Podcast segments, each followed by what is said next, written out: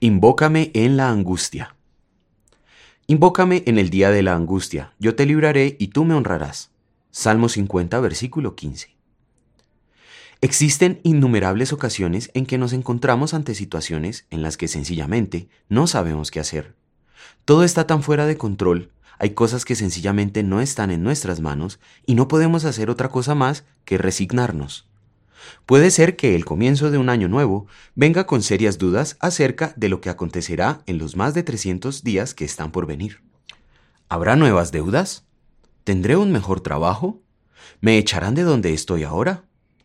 Tal vez aún sigamos cargando algo del año anterior y no hemos encontrado la forma de salir. Luego, está ante nosotros un sinfín de cosas que podemos hacer. Hay todo un mar de decisiones del cual podemos tomar cualquiera, pero así como son muchas las posibilidades, lo son las consecuencias. ¿Qué pasaría si hace aquello que ha estado pensando desde hace tiempo? ¿Aceptará aquella propuesta que le dieron? ¿Tomará el camino que nunca pensó que lo haría? Puede que incluso pensemos que no hay consecuencias tan trágicas, pero, oh sorpresa, resulta que era peor de lo que pensaba, y la culpa se hace presente. No lo deja en paz y puede que le haya quitado el sueño varias noches. Si tan solo no hubiera dicho eso, no hubiera hecho eso otro. Ahora ese sentimiento no puede irse.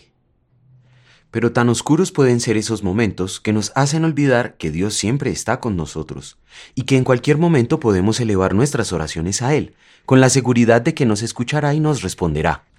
¿Está usted angustiado por algo? Clame al Señor. La culpa es muy pesada. Cristo la cargó por usted bajo la cruz que le dio al final la muerte.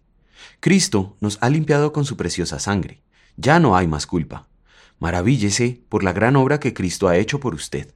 Comience este nuevo año con la mirada en alto, que quien lo guía es su Dios que murió y resucitó por usted.